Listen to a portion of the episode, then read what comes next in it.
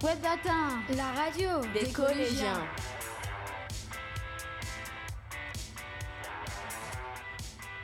Bonjour à toutes, bonjour à tous. Nous espérons que vous êtes en forme pour suivre notre nouvelle émission consacrée aux migrants. Un programme riche puisque nous nous intéressons au parcours de ceux et de celles à qui l'on donne le nom de migrants, réfugiés, demandeurs d'asile. Nos spécialistes et nos témoins vous présentent les raisons et leurs conditions d'arrivée en Europe. Leur reportage concerne également les migrations dans le monde et les idées fausses les, stéréotypes sur ces migrants. Sans plus attendre, débutons notre émission avec le parcours des migrants. Nous allons vous en apprendre plus sur le parcours qu'effectuent les migrants durant leur fuite. Les migrants quittent leur pays pour différentes raisons. Leur fuite est causée par la guerre, les catastrophes naturelles, la dictature ou encore le terrorisme. Toutes les deux secondes, la violence cause la migration d'une personne. Elle fuit face à un danger et ne peut, et ne peut définir réfugié que si c'est réellement le cas. Elles sont donc contraintes de prouver qu'elles risquent de mourir si elles restent dans leur pays. Neuf migrants sur dix fuient les pays proches, tandis que les autres se rendent dans les pays riches en Europe ou en Amérique. Ils se déplacent à pied, accrochés à des camions, sous leur plancher ou en bateau. Durant leur parcours, ils s'exposent à de nombreux risques, comme la mort, la prison, la noyade, etc. Les migrants viennent principalement du Mali, d'Afghanistan, du Pakistan ou encore de Syrie.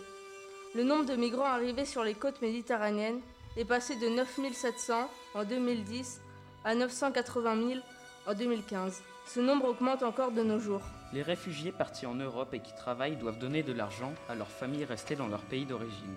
En 2012, la somme donnée par les migrants s'élève à plus de 60 milliards de dollars. Grâce à cet argent, un village marocain a par exemple entièrement été rénové. On trouve des zones surveillées pour lutter contre l'immigration, comme les îles Canaries, le détroit de Gibraltar jusqu'au détroit de Sicile. Dans les alentours de la Tunisie et de l'Italie, plus de 6000 migrants sont morts entre 1993 et 2012. Parmi tous les exilés qui se rendent en Europe, il y a de plus en plus de mineurs. Certains sont des mineurs non accompagnés et la plupart sont des garçons. Lorsque, durant son parcours, un migrant se fait capturer, on lui demande de l'argent et s'il n'a pas cet argent, il se fait emprisonner et devient contraint de vivre dans d'horribles conditions de vie. Malgré cela, certains pays ont mis en place un système de sauvetage des réfugiés en mer. Ainsi, certains migrants sont sauvés de la noyade. Voici un exemple. Abderrahman fuit son pays en tant que migrant. Il marche cinq mois pour arriver aux côtes libyennes. Il rencontre des passeurs avec qui il continue son trajet et navigue durant trois jours. Un jour, ils sont 95 sur un navire de 12 mètres sur deux. Le second jour, ils ont été à court de carburant et une latte du plancher s'est brisée. Tandis que l'eau pénétrait le navire, un passager réussit à contacter quelqu'un. Mais quand la marine intervint, 37 passagers étaient morts noyés. Si l'on résume, les migrants quittent leur pays car ils y sont en danger. La plupart se rendent dans les pays proches, mais certains vont dans les pays riches en Europe ou en Amérique. Ils se déplacent à pied, accrochés à des camions, en bateau, etc. Leur parcours est souvent dangereux et certains meurent durant ce voyage. Ils sont originaires du Mali, d'Afghanistan, du Pakistan ou encore de Syrie et certains sont des MNA. De plus en plus de personnes migrent et les réfugiés versent de l'argent à leurs familles restées dans leur pays. Des zones sont surveillées pour lutter contre les migrants qui finissent souvent éliminés. N'hésitez pas à aller écouter les autres émissions. On espère vous avoir appris des choses.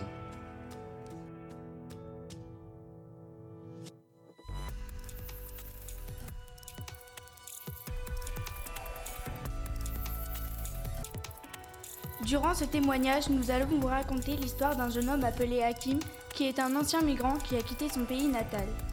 Je suis allée écouter son histoire et l'enregistrer pour partager toute la misère qu'il a été victime durant quelques années.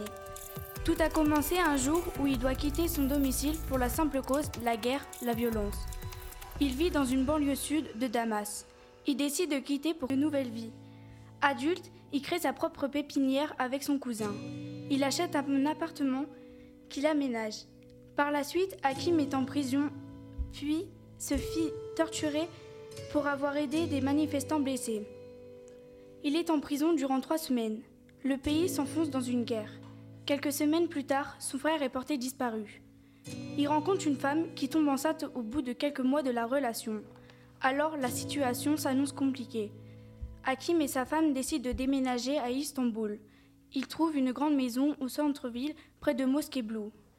Hakim et sa femme trouvent une idée pour gagner des francs vendre des bouteilles d'eau parce que les commerçants vendent trop cher leur stock. Il a réussi à récolter un peu d'argent pour payer à sa femme et son enfant une visite chez le médecin pour une échographie. Quelle joie, le bébé se porte à merveille et c'est un petit garçon.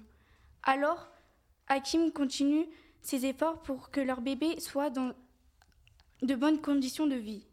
La gendarmerie est apparue pour avoir la confirmation qu'il est bien un patron, sauf que Hakim n'a pas de patron, donc les policiers ne sont pas d'accord. Cela se passe bien jusqu'à aujourd'hui où Hakim rend visite au médecin, mais cela s'annonce compliqué parce que le médecin leur annonce que sa femme doit faire une césarienne. Mais cela coûte deux fois plus cher qu'un accouchement.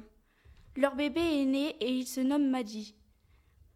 Mais la femme d'Hakim ne va pas bien au niveau de sa santé, donc elle reste à l'hôpital pendant quelques semaines. Ce qui s'annonce compliqué, les dettes deviennent compliquées maintenant à payer. Hakim appelle sa mère pour prévenir de la naissance du petit Hadi. Hakim et sa femme puis le bébé retournent dans leur quartier, mais l'immeuble est bombardé. Du coup, ils prennent un appartement vide. Hakim et sa femme vont devoir malheureusement se quitter. Sa, femme a eu le droit d'avoir un ticket pour la France, mais Hadi et Hakim n'ont pas le droit. Je m'appelle Hélène, je suis née en Érythrée, j'ai perdu ma mère très jeune. Ma famille a été séparée et mon père a dû s'enfuir. À l'âge de 13 ans, je suis partie pour le Soudan pour retrouver mon père et j'y suis restée des années. Je me suis cachée parce que je n'avais aucun papier. Cette femme éthiopienne m'héberge chez elle et je dois y travailler sans être payée. Cette femme me dit qu'il faut que je parte. Elle connaît des trafiquants qui peuvent me faire traverser le désert par la Libye, par la mer pour que j'aille en Italie. C'est elle qui effectue les premiers paiements. Malheureusement, des personnes sont mortes. Un autre camion est venu et nous avons cru que nous étions sauvés, mais ils étaient aussi trafiquants. Ils nous ont emmenés jusqu'en Libye, c'est ce que nous voulions, mais ils nous ont exigé de l'argent, sinon ils nous tuent. Ils nous, donnent, ils nous donnent assez de nourriture pour ne pas mourir, mais nous sommes toujours entre la vie et la mort. Je pense que je n'arriverai jamais à me sortir de la prison malheureusement. Je n'ai pas de famille à appeler qui peut m'envoyer de l'argent pour sortir. En mer, en mer, nous avons beaucoup de chance. Le bateau que nous suivions transporte, transporte plus de 400 personnes et il a coulé. Je connais des personnes qui sont à bord. La police maritime italienne nous a retrouvés et nous a transportés jusqu'en Italie. Je me retrouve dans un camp près de Calais qui s'appelle Isberg. J'y reste deux mois. Je veux trouver un endroit sûr où aller car je suis enceinte. J'arrive caché dans un camion. 30 personnes s'y cachent avec moi. À la frontière, le camion a été fouillé et les 29 autres personnes ont été trouvées. Elles ont dû descendre. Moi, je suis cachée sous le plancher. Le camion s'arrête, je me relève et je sais que quelque chose ne va pas. Le chauffeur me hurle dessus quand il me voit et il me dit, il me dit qu'il ne peut plus m'aider. La police me transporte à l'hôpital, mais j'ai perdu mon bébé. Maintenant, j'habite dans un hôtel de Leeds on me fournit des repas, mais je n'ai pas le droit de travailler. Je veux faire des études car dans mon pays, je n'ai pas eu la possibilité d'apprendre. J'ai arrêté l'école à 12 ans et j'aimerais devenir infirmière.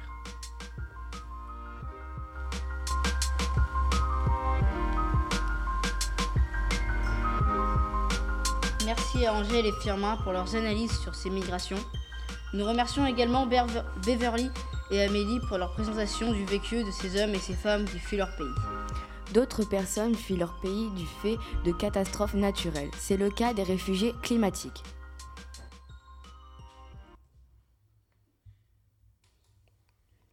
Aujourd'hui, nous allons nous intéresser aux réfugiés climatiques. Nous sommes en direct avec Julien, Basile et Van. Savez-vous que chaque année, les tempêtes à répétition, montée des eaux, tremblements de terre et sécheresse provoquent le départ de populations entières de leur pays? Les réfugiés climatiques sont des migrants environnementaux. Ils quittent leur pays pour leur survie. Ils n'ont pas le choix. Un, un réfugié est une personne qui est obligée de quitter son pays à cause de catastrophes naturelles, de guerre. Alors qu'un migrant peut quitter son pays car il ne veut plus y vivre. Il souhaite habiter, travailler, étudier à l'étranger. Le départ peut être volontaire ou subi. On compte 184,6 millions de déplacés en 7 ans. Il y a 26,4 millions de nouveaux réfugiés par an et un réfugié chaque seconde.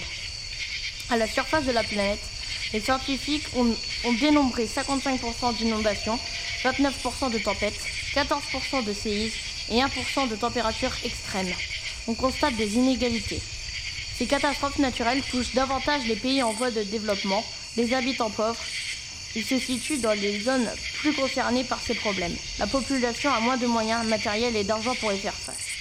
L'Asie est le continent où il y a les plus gros bouleversements climatiques. Il y a à peu près 81% des réfugiés. En Europe, en 2014, il y a eu 190 000 déplacés, dont deux fois plus de migrants en 2014 pour ce continent. Les Pays-Bas sont particulièrement fragiles.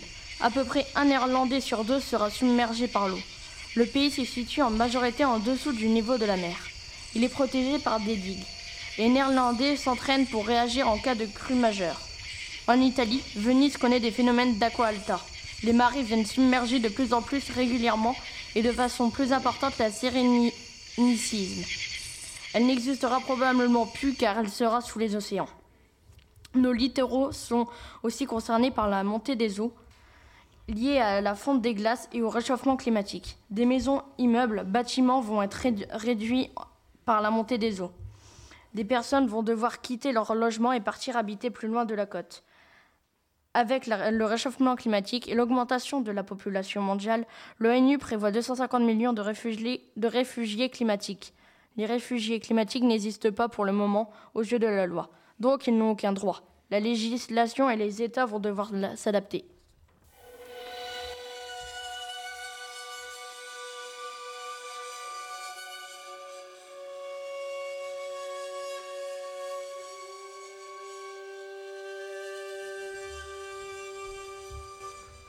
Savez-vous que les migrations climatiques s'expliquent par les sécheresses, surtout au Sahel et en Asie, l'élévation du niveau de la mer, surtout dans l'océan Pacifique, les cyclones, surtout au delta du Yangtze, les inondations, surtout en, Thaïlande, la fonte des glaciers qui entraîne des inondations au pilier de l'Himalaya.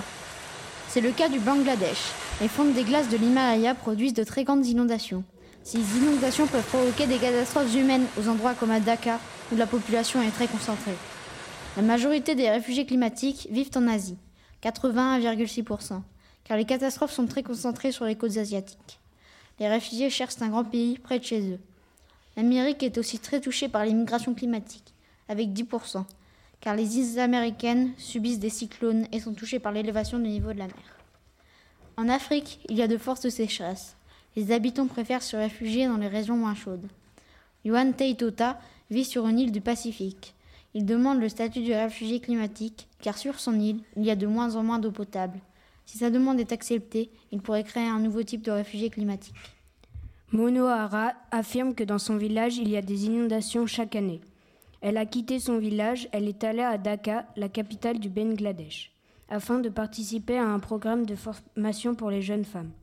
Monohara a fait une formation professionnelle de couturière.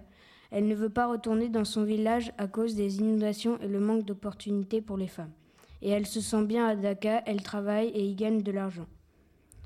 Wald a quitté, son euh, a quitté la ferme de son père à cause de la sécheresse. Il s'est inscrit au programme élargi de protection sociale en milieu urbain de l'Éthiopie. Il supervise des balayeurs de rue et perçoit un petit salaire. Wald avait étudié la commercialisation. Il va pouvoir suivre des cours pendant trois ans sans payer. Il mène une vie heureuse avec sa femme et sa fille. Beaucoup de personnes trouvent des moyens de faire face au changement climatique sans avoir à migrer. Ravière est menuisier, il est resté dans son village et il plante des arbres, les coupe ensuite pour les utiliser dans ses activités de menuiserie. Les migrations prennent de l'ampleur dans nombreux pays. Cette situation n'est pas nécessairement critique pour le moment. Ravière et son frère ont pu rester à Oaxaca pour étendre leur activité de menuiserie. Sur tous les habitants, il y a 5 à 10% de personnes qui risquent de migrer. Il y a des emplois dans l'exploitation de la forêt dans le commerce, il n'est donc pas nécessaire de s'en aller. Ils ont besoin de menuiserie, mais aussi de maçons, de plombiers et de commerce. Il y a toutes sortes d'emplois. Les pays peuvent agir sur trois fronts. 1. Réduire les émissions de gaz à effet de serre. 2. Intégrer les migrations climatiques dans les plans de développement. 3. Investir dans l'amélioration des données sur les migrations climatiques locales.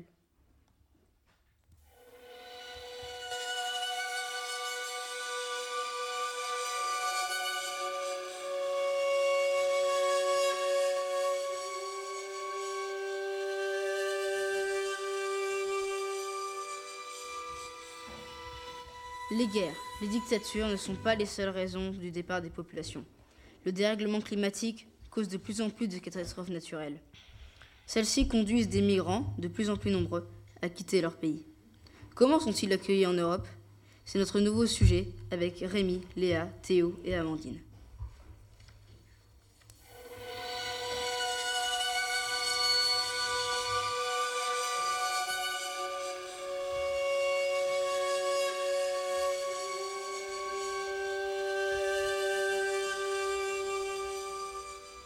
Bonjour, chers auditeurs, chères auditrices. Nous sommes en compagnie d'un migrant pour notre journal d'aujourd'hui.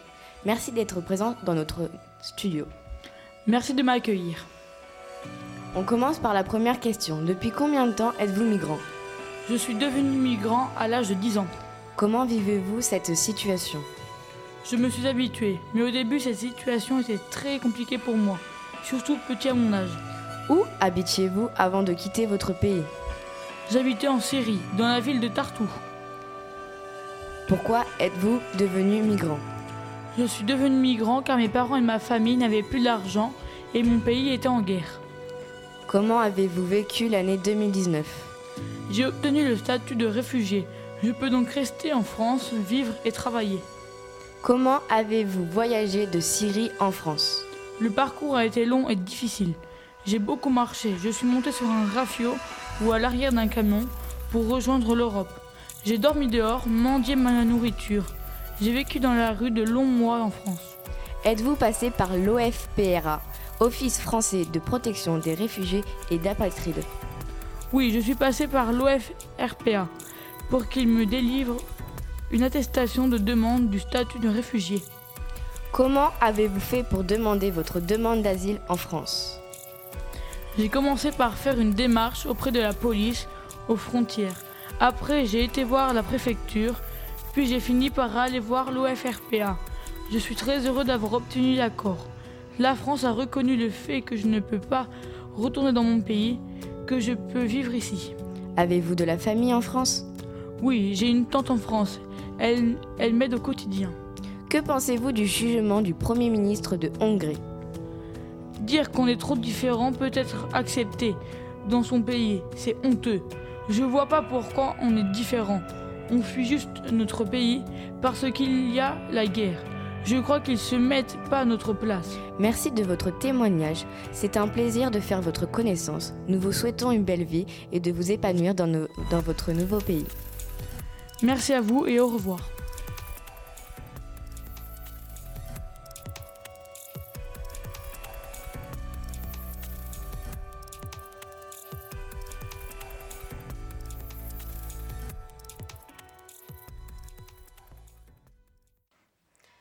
Bonjour Madame Gauthier, merci d'avoir accepté notre invitation. Bonjour Monsieur Damasio. Donc vous travaillez pour SOS Méditerranée depuis combien de temps? Je travaille à SOS Méditerranée depuis 8 ans. Qu'est-ce qui vous a donné envie de rejoindre l'équipe sur l'Aquarius? Il existait peu de ONG qui s'occupent des migrants en Méditerranée. Donc j'ai rejoint SOS Méditerranée pour les aider à sauver des migrants en mer. Comment avez-vous connu SOS Méditerranée?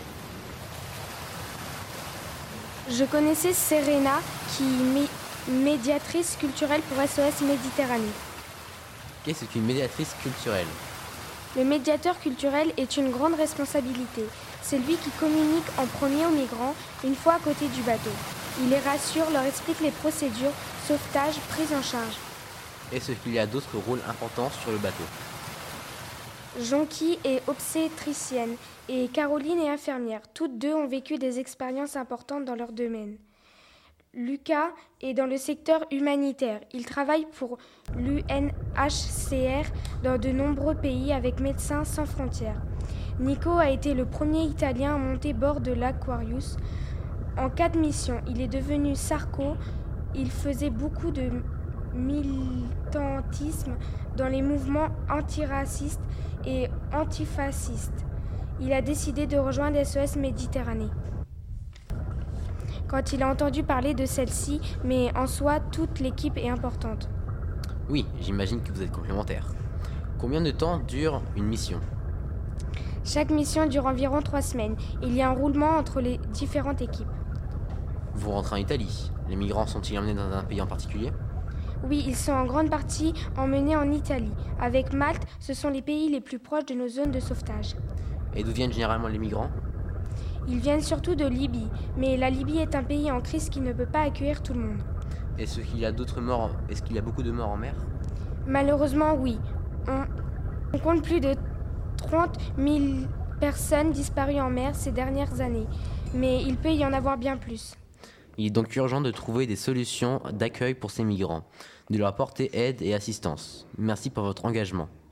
Merci à vous. Je profite de votre interview pour m'adresser aux, aux auditeurs, aux auditrices. Je vous en prie. Si vous souhaitez faire un don pour nous aider, vous pouvez aller sur le site de l'ONG SOSméditerranée.fr. Vous pouvez également rejoindre notre équipage pour une ou plusieurs missions. Vous pouvez contribuer à sauver des vies.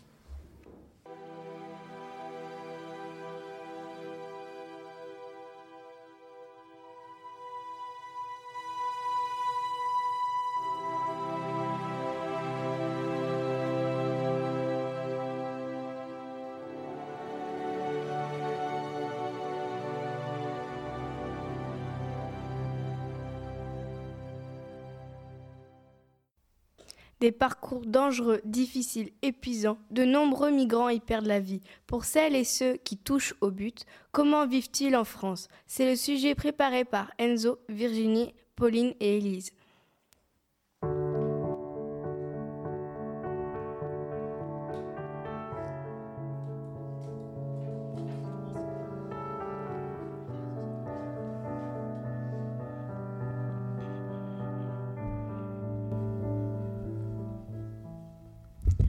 Bonjour monsieur, merci d'avoir accepté de participer à notre interview.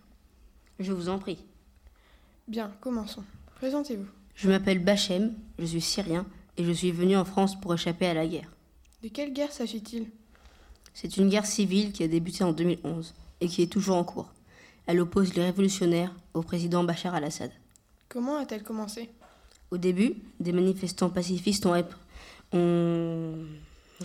ont milité pour le printemps arabe un mouvement pour la démocratie en Syrie, car le président Bachar al-Assad est un dictateur. Mais le tyran a réprimé très violemment les manifestations, les révolutionnaires ont donc pris les armes pour leurs idéaux. Êtes-vous, et vous, de quel côté êtes-vous?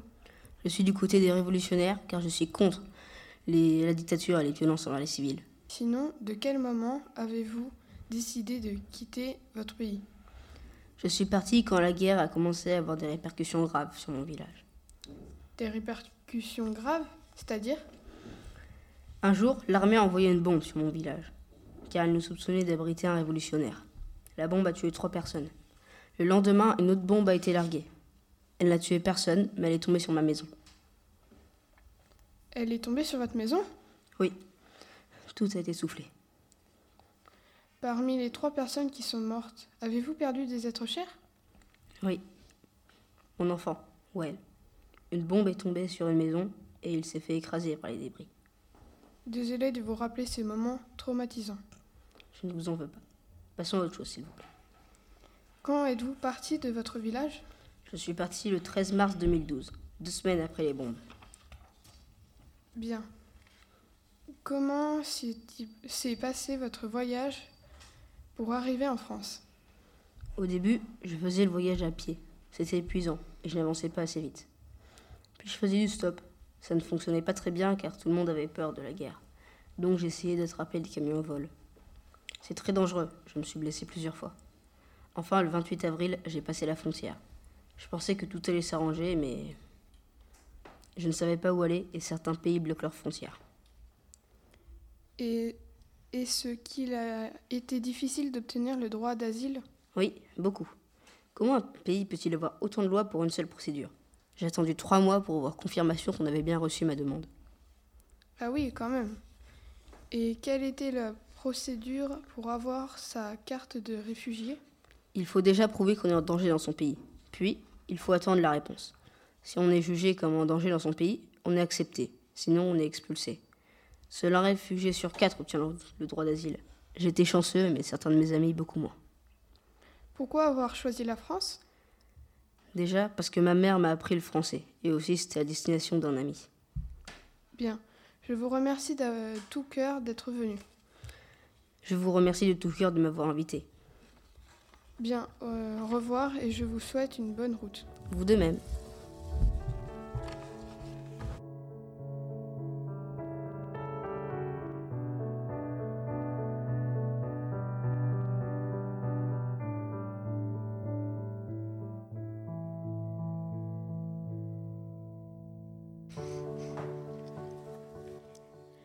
Katayoun est un jeune homme afghan âgé de 26 ans.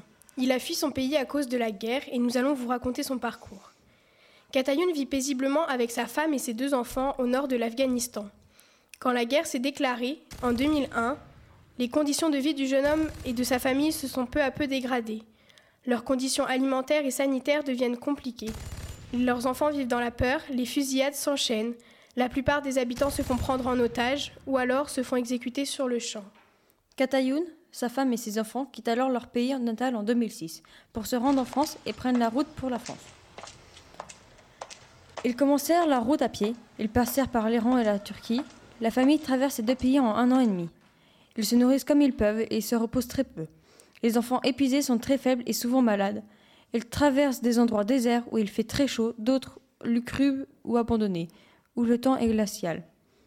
En 2009, les quatre individus passent la frontière française, après trois ans de marche, dans des conditions de vie très difficiles, parfois mortelles. À leur arrivée, Katayoun va directement se renseigner pour obtenir le droit d'asile. À leur arrivée, Katayoun va directement se renseigner pour obtenir le droit d'asile. La jeune famille est alors accueillie dans un centre d'hébergement pour réfugiés. Ils attendent impatiemment l'obtention du droit d'asile pour reprendre normalement le cours de leur vie. Pendant ce temps, ils assistent à des cours de français, pour par la suite pouvoir se débrouiller seuls.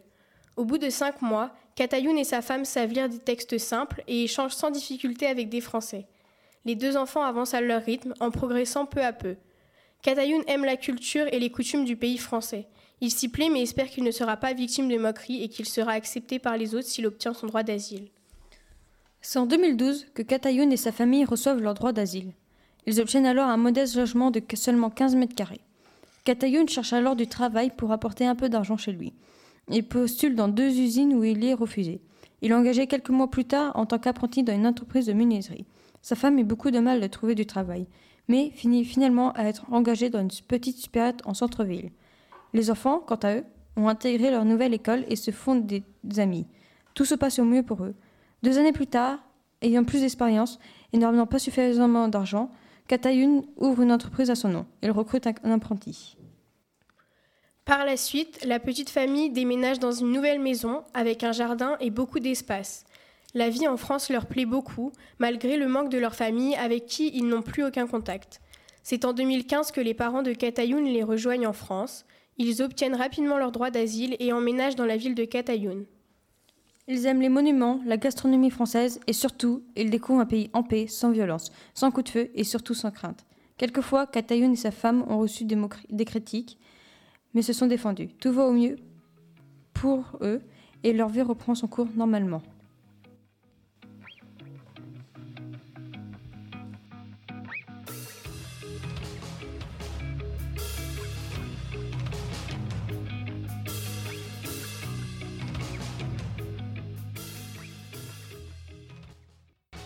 À une autre échelle, passons maintenant à l'étude des migrations dans le monde. Quelles sont les régions de départ, les zones d'arrivée? Pour nous en dire plus, Andrea, Kelly, Pierre et Romaric. Les principales régions de départ, c'est souvent l'Afrique et l'Asie. Les migrants se dirigent vers l'Afrique du Sud. En Argentine, le Venezuela, le Japon, les États du Golfe, le Gabon et la Côte d'Ivoire.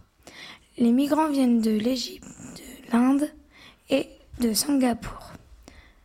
Pour l'Amérique du Nord, le Pérou, l'Équateur, la Colombie, l'Amérique centrale et Caraïbes, Mexique, les sous les sous-continents indiens, l'Asie du Sud-Est et le Japon. Pour l'Europe de l'Ouest, l'Afrique de l'Ouest, le Maghreb, la Syrie, la Tunisie, l'Europe centrale et orientale, l'Asie, sous-continent indien et la Chine. Pour le Japon, la Chine, l'Asie du Sud-Est, il y a des migrants qui partent du Sud pour aller dans d'autres pays du Sud, comme les migrants qui partent de Bolivie pour aller au Paraguay, Argentine, Afrique centrale, vont en Afrique du Sud. En 1950, 1954, le HCR a reçu le prix Nobel de la paix pour son travail novateur en Europe. Mais il a dû faire face à sa prochaine urgence majeure peu de temps après. En 1956, lors de la Révolution hongroise, 2000 personnes se sont réfugiées en Autriche, reconnaissant les Hongrois comme des réfugiés dans les années 60. Des décolonisation de l'Afrique a produit la première des nombreuses critiques des réfugiés. Ce sont L'organisation a dû intervenir dans des situations de déplacement en Asie et en Amérique latine. Au début du XXIe siècle, le HCR est intervenu dans des crises de réfugiés majeures en Afrique, au Moyen-Orient et en Asie. Le HCR a également été sollicité pour aider de nombreux déplacés internes victimes d'un conflit ainsi que des Dans certaines régions du monde, comme en Afrique et en Amérique latine, le mandat d'origine de 1951 a été renforcé par des instruments juridiques régionaux. En 2015, le HCR a célébré son 65e anniversaire. Au cours de son existence, le HCR a aidé plus de 50 millions de réfugiés à commencer une nouvelle vie. L'Agence des Nations Unies pour les réfugiés a été créée en 1950, au lendemain de la Seconde Guerre mondiale, pour venir en aide aux millions d'Européens qui, qui avaient fui ou perdu leur foyer. Elle avait un mandat de trois ans pour accomplir son travail et devait ensuite disparaître. Aujourd'hui, plus de 60 ans plus tard, notre organisation est toujours active, protégeant, protégeant et en venant en aide aux réfugiés du monde entier. Le HR dénombre à présent 1803 employés. L'agence travaille dans 134 pays et son budget initial de 3000 dollars la première année est passé à 6,54 milliards de dollars en 2016.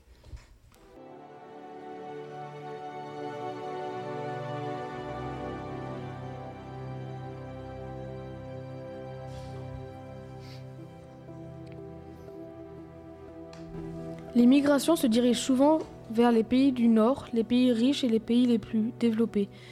Ils viennent par exemple de l'Égypte, l'Inde et les, migrants partent de leur pays à cause des guerres et des catastrophes naturelles. Les, les principales régions de départ sont souvent l'Afrique, l'Amérique du Sud et l'Asie.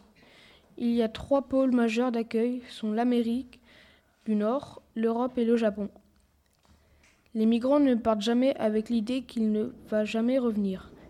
Les migrants maghrébins peuvent faire des transferts d'argent entre 100 et 160 euros par mois vers son pays d'origine pour aider sa famille. Les migrants peuvent être forcés de partir de leur pays à cause de leur religion et aussi du trafic de drogue. Il peut y avoir de la violence à cause de la religion, par exemple il n'est pas de la même. Les migrations sont l'immigration plus l'immigration. Les trois pôles majeurs d'accueil sont l'Amérique du Nord, l'Europe et le Japon. Ils viennent d'Afrique, d'Asie du Sud, du Sud-Est, l'Amérique latine. Les principales régions de départ, c'est souvent l'Afrique, l'Amérique du Sud et l'Asie. Ils viennent par exemple de l'Égypte, de l'Inde et de Singapour.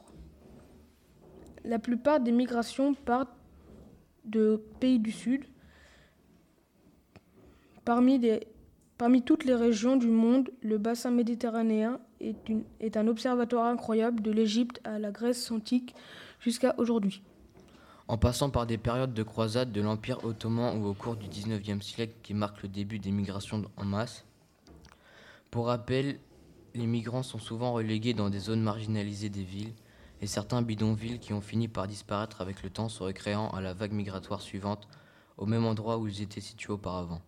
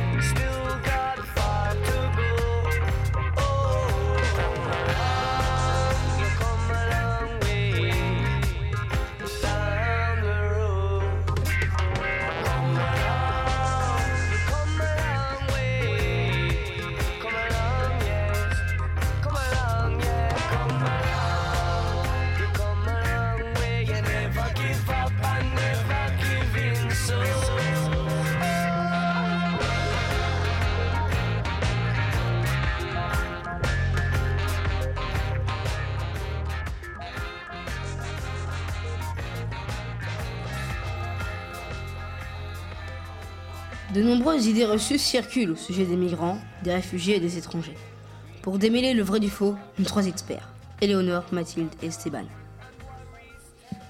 Notre chronique aujourd'hui porte sur les idées fausses. De nombreux, de nombreux Français ont des stéréotypes, des clichés sur les migrants, les réfugiés et les étrangers. Nous allons partir de ces idées reçues pour vous présenter la réalité. Beaucoup de Français considèrent que les réfugiés passent avant les pauvres, les étrangers viennent profiter de notre système de santé et ça coûte cher. L'immigration coûte-t-elle cher à la France? Ils considèrent que l'immigration augmente en France et que les enfants d'immigrés sont les plus en échec scolaire que les autres, ou bien que des étrangers âgés perçoivent le minimum de vieillesse en arrivant sans avoir jamais travaillé. Ils imaginent que les étrangers sont attirés par notre protection sociale. Nous allons partir de, ces stéréotypes et voir ce qu'ils sont, vrais ou faux. Première idée reçue, les réfugiés passent avant les pauvres. La France accueille très peu de réfugiés. Les personnes qui demandent l'asile ne peuvent pas travailler tant qu'ils n'ont pas le statut officiel de réfugiés. En attendant d'être acceptés, ils reçoivent l'allocation pour demandeurs d'asile. Les demandeurs d'asile sont hébergés gratuitement. On a entendu dire que les demandeurs d'asile se verraient attribuer des logements sociaux inoccupés en passant avant tous les mal logés qui attendent depuis des années. C'est faux, ce ne sont pas les mêmes structures qui gèrent les logements.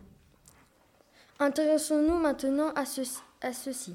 Les étrangers viennent profiter de notre système de, santé et ça coûte cher.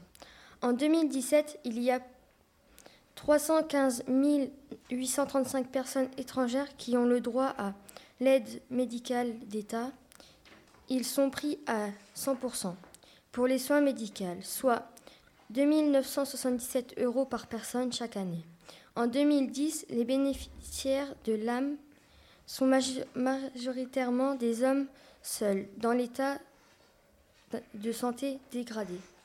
L'immigration coûte-t-elle cher à la France? Cela est un stéréotype. C'est faux, les immigrés qui arrivent en France créent plus d'emplois et plus de richesses à la France. La France accueille aux immigrés la, diversité culturelle. Le pays doit payer des frais d'éducation aux immigrants. Il y a plus de gens au chômage, que les immigrés ont besoin de travail. L'immigration augmente en France. C'est également faux. L'immigration en France a connu une évolution des pays d'origine. Entre 1962 et 2012, on passait selon l'INSEE de 46 à 79% pour les immigrés d'origine européenne, de 14 à 25% pour l'Algérie, Maroc, Tunisie, de 1 à 13 pour l'Afrique noire et de 2 à 14 pour l'Asie. En 2013, 2235 000 immigrés sont arrivés en France, 95 000 l'ont quitté. Les enfants d'immigrés sont plus en échec scolaire que les autres. Cela n'est pas un stéréotype, c'est vrai. Les élèves issus de l'immigration connaissent plus souvent l'échec, avant tout parce qu'ils appartiennent à des milieux socialement moins favorisés. Des étrangers âgés aperçoivent le minimum vieillesse en arrivant sans avoir jamais travaillé. Cela est une idée reçue. Pour bénéficier de l'allocation de solidarité aux personnes âgées, une personne de nationalité étrangère doit soit tenir depuis 10 ans un titre de séjour autorisant à travailler, soit être réfugié, apatride ou ancien combattant. Le montant de l'ASPA dépend des ressources de la personne et est au maximum de 801 euros par mois. Les étrangers sont attirés par notre système de protection sociale. C'est un cliché. On peut émigrer d'un pays pour des autres raisons économiques, politiques, ethnotiques ou religieuses, ou pour fuir un conflit, etc. Pour ce qui est un mouvement économique, une étude européenne montre que les immigrés européens sont avant tout attirés par notre protection de travail bien plus que celle de percevoir les aides sociales. Conclusion. Nous avons beaucoup d'idées reçues sur les migrants, les étrangers et les réfugiés, mais la plupart des idées sont fausses. Il est donc nécessaire de réfléchir et de s'informer pour vérifier ces stéréotypes. Il ne faut pas diffuser ces clichés qui favorisent le rejet, le racisme, les discriminations. Exercez votre esprit critique.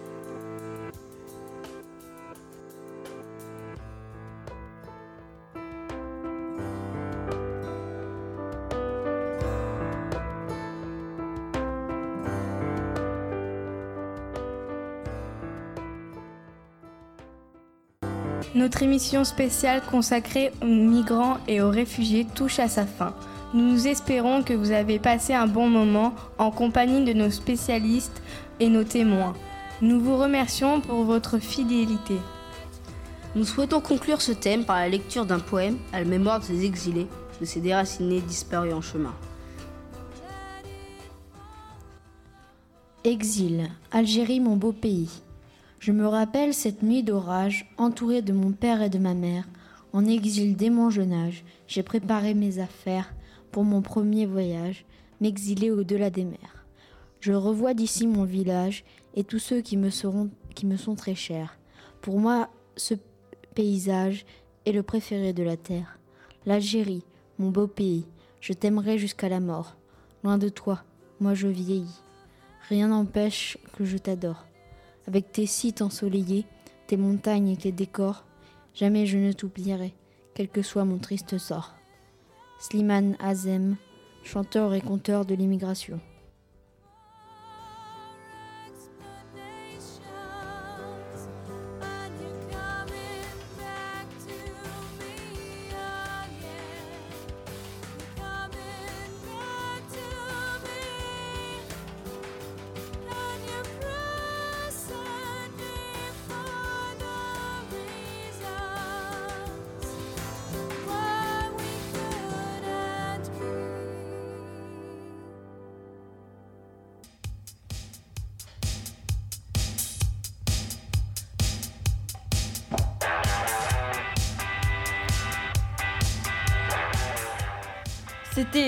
Data, la radio des collégiens.